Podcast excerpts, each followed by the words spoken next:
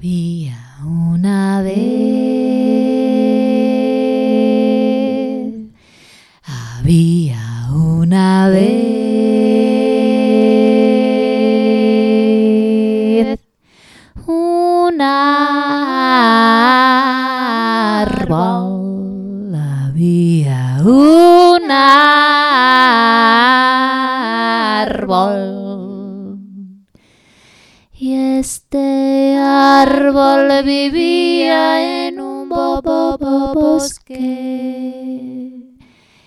Y este árbol vivía en un bosque.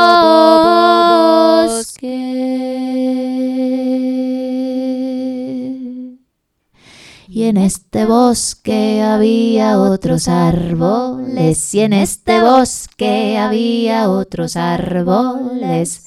Pero el árbol de esta historia destacaba de entre todos los demás por sus hojas aterciopeladas y su tronco robusto.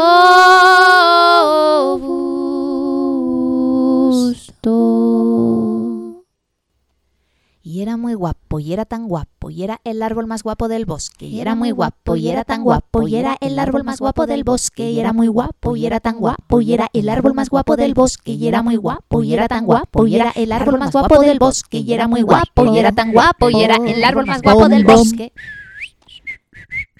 Y entusiasmados por la luz que emanaba, posábanse sobre sus ramas toda clase de animales pequeños y grandes. Pero más allá del bosque había otro mundo, delimitado por un muro que habían construido las personas de la ciudad. Porque a las personas de la ciudad les gusta mucho rodear las cosas con un muro y así pueden decir que algo es suyo. Y cuando es imposible levantar un muro, pues escriben su nombre en un papelito y se lo pegan encima para que todos sepan que eso es mío. Mío, Mío, mío, mío, mío, mío, mío, mío, mío, mío, mío, mío, mío, mío, mío, ma, mío, mío, mío, ma, mío, mío, ma, oh. En esa ciudad vivía una niña que se llamaba em, Mila Vanila Ta Magira, Bagira. Una niña que se llamaba Bagira, a la que le encantaban las cosas pringosas, las aventuras y los flanes de limón. En sus aventuras paseaba por la ciudad y un día llegó hasta el final de la carretera, justo el lugar donde empezaba el muro. Se quedó parada delante, porque justo enfrente había un cartel gigante que leía Cuidado. Peligro. No pasar. Bosque sin supervisión. La niña dio un paso atrás, echó un vistazo a la ciudad y vio que era todo gris. Edificios, coches, pitidos, humos. Y luego se dio la vuelta y echó un vistazo al bosque más allá del muro. Y vio que era todo bonito, verde, fosforito, brillante contra el cielo azul. A ver. Bagheera era muy sensata y si algo era peligroso, iba a tener todo el cuidado del mundo. Todo. Porque para ella lo más preciado de su vida era su vida. Claro. Y jamás pondría su vida en peligro, pero este bosque no parecía para nada peligroso. Si fuera tan peligroso, ¿por qué la estaba llamando con tanta fuerza? Y Sin importar el, el tamaño del cartel que tenía delante. Allá donde dice prohibido el paso, allá es donde yo quiero pasar. Y allá donde está vacío el vaso, allá quiero yo mi sed saciar. Allá donde suenan los golpetazos, allá quiero yo reconciliar. Al bueno y al malo, al feo y al guapo, al listo y al tonto y al gusarapo que se haya hundido en la mar. No me pongan una murallita, no lo ven que me entran, me entran las ganitas de saltar. Y no me pongan guarda en la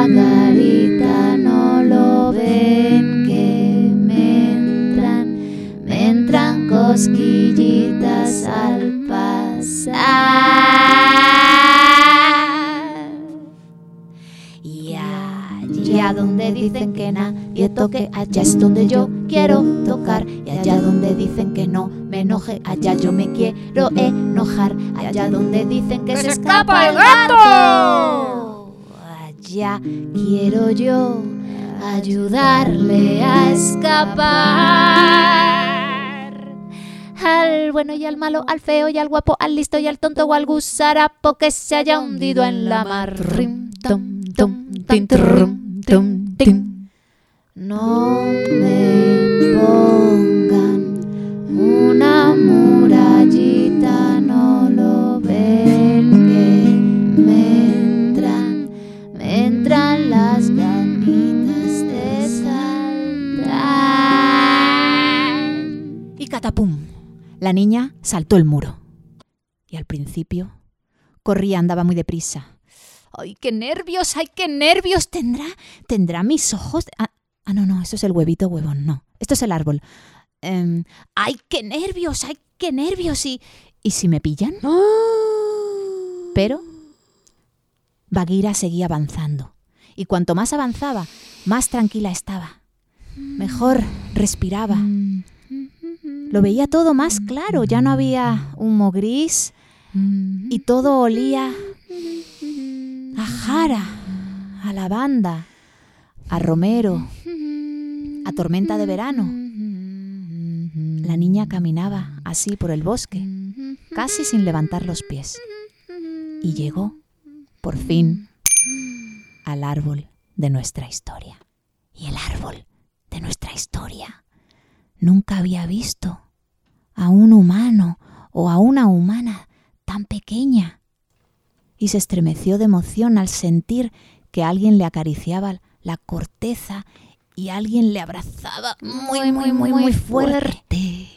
Al tener a la niña así de cerca, abrazada a él, el árbol respiró profundo para conocer su olor y para grabarlo en su memoria, para nunca, nunca, nunca olvidarse de él.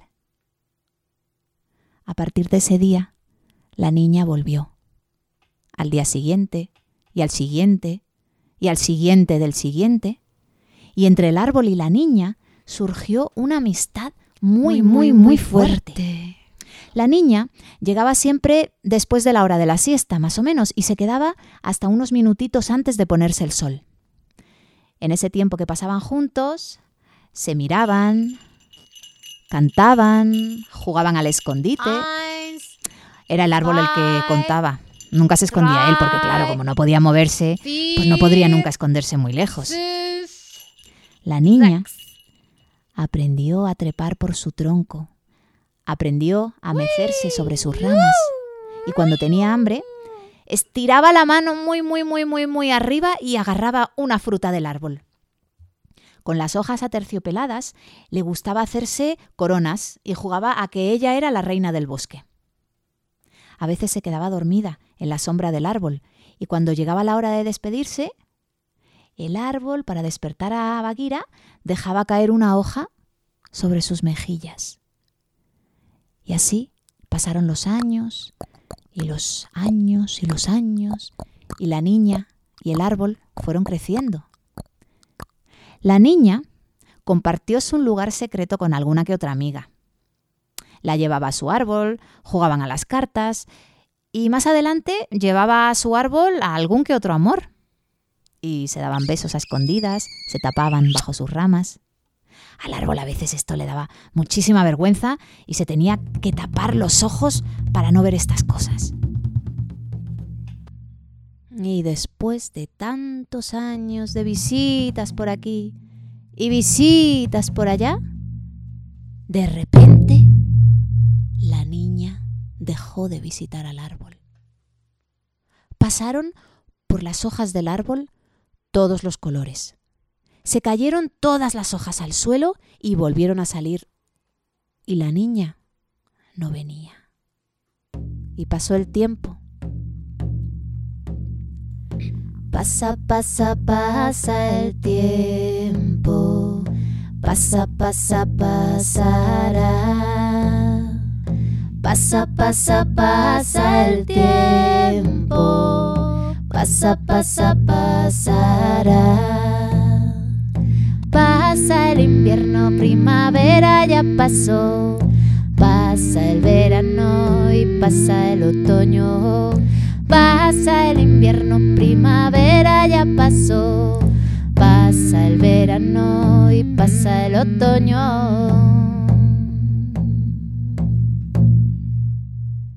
El árbol estaba triste al principio, pero pronto se convenció de que la niña tenía que volver. Y la niña volvió. Llegó un buen día, a la misma hora de siempre, Qué fuerte, pero ¿no? muy, muy cambiada. ¿Lo estás diciendo en serio? Era más alta Vale, vale, vale. y hablaba Sí, sí. por un artefacto Vale, tía. rectangular que sostenía Venga. con la mano derecha. Ya, pues nos vemos luego, ¿vale? Ni siquiera saludó al árbol. Llegó al tronco, se apoyó en él, colgó su llamada y suspiró. ¡Ay! Y el árbol le susurró. Niña. La niña se asustó porque no veía a nadie y se había olvidado de su amistad con el árbol. ¡Niña! le gritó el árbol. Trepa por mi tronco. Mécete en mis ramas. Coge una manzana y cómela. Y sueña ser la reina de este bosque. Pero qué fuerte que dices, dijo la niña. ¿Que trepe por tu tronco? Ni hablar. Me ensuciaría la falda. ¿Que me mezca en tus ramas? inquirió. Pues no lo voy a hacer, porque me divertiría y no quiero que la gente me vea divirtiéndome. ¿Que me coma tus manzanas? preguntó retóricamente. Pues no voy a hacerlo, ¿sabes? No, porque se me metería entre los dientes la piel y es un rollo. Luego que la gente me vea ahí con piel de manzana entre los dientes. ¡Qué asco! ¿Y que sea la reina de este bosque? exclamó. Si ya lo soy. Es más, quiero pedirte una cosa. He venido aquí para pedirte que me des dinero. Y el árbol le contestó que no podía ayudarla con eso porque los árboles mm, no tienen dinero. Pero que si quería, podía coger todas las manzanas que le quedaban y venderlas en el pueblo. La niña estaba un tanto sorprendida porque no pensaba que la gente fuera a darle dinero por una manzana. Y el árbol le aseguró que sí, que sí, que había mucha gente a la que no le importaba tener piel de manzana entre los dientes. Así que la niña cogió todas las manzanas que pudo coger y se las llevó para venderlas en el mercado. Y el árbol estaba feliz.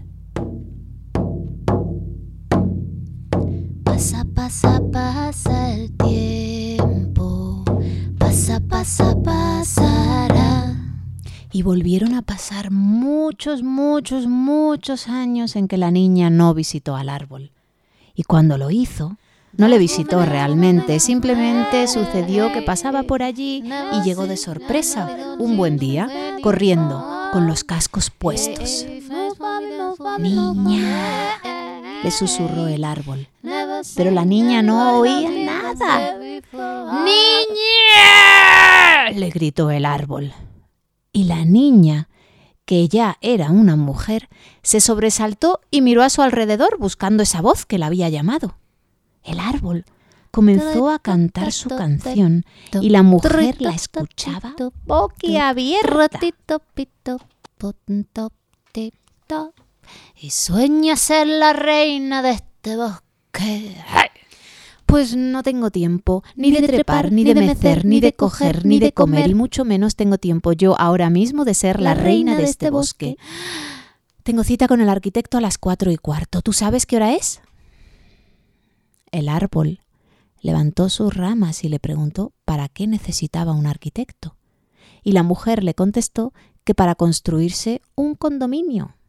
Y el árbol, que no sabía ni siquiera lo que era un condominio, pero sí sabía de materia prima, le dijo a la mujer, llévate mis ramas, córtalas todas y te podrás hacer el tejado con ellas. La mujer se lo pensó tres veces y como no tenía mucho tiempo para pensárselo cuatro veces, se decidió a la tercera. Se subió al árbol y cortó todas las ramas que pudo llevarse. Y el árbol estaba contento.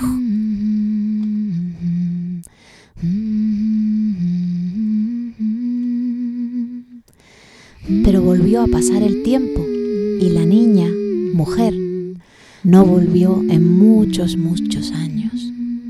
Y cuando volvió, lo hizo sujetando un artefacto alargado que hacía un ruido del demonio. Y es que la niña, que ya era una señora, estaba aprendiendo a tocar la flauta. Y en su casa, esa casa que se había construido con las ramas del árbol, le habían dicho en su casa que por favor ensayara en un lugar muy alejado.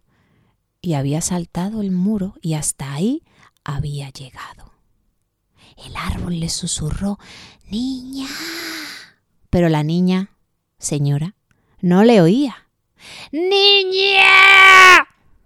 Y la niña, señora, se acordaba de quién era el árbol y de la cancioncita que le cantaba cada vez que se veían y le dijo al árbol, Mira, árbol, te diré que de esas cuatro cosas interesantísimas que me estás ofreciendo, la verdad es que la que realmente me apetece es la última. Me gustaría ser la reina de este bosque, aunque más que la reina de este bosque, me gustaría ser la reina del mar.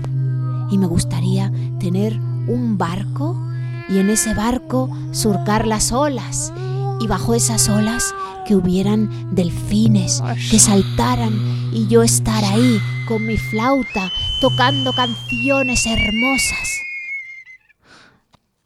El árbol se lo pensó y le dijo, Niña, señora, no te puedo ayudar porque yo no tengo un barco. Pero tengo un tronco.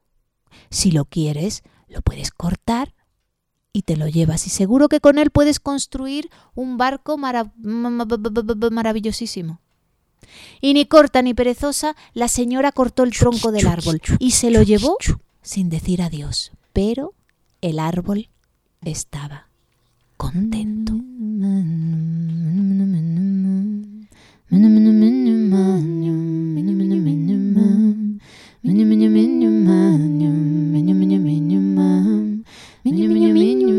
Y el tiempo siguió pasando y parecía que pasaba de manera más rápida.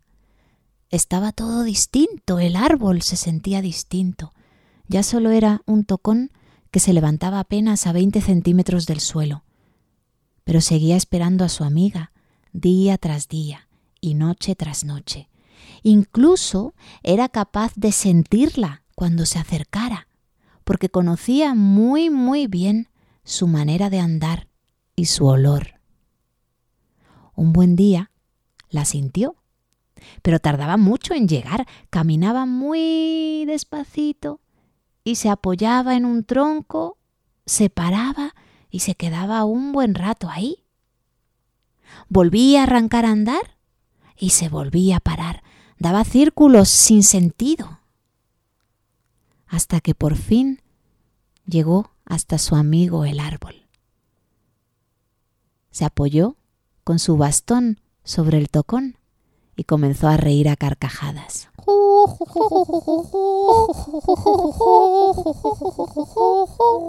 Que trepe por tu tronco, que me mezca en tus ramas que coja tus manzanas y me las coma y que juegue a ser la reina de este bosque.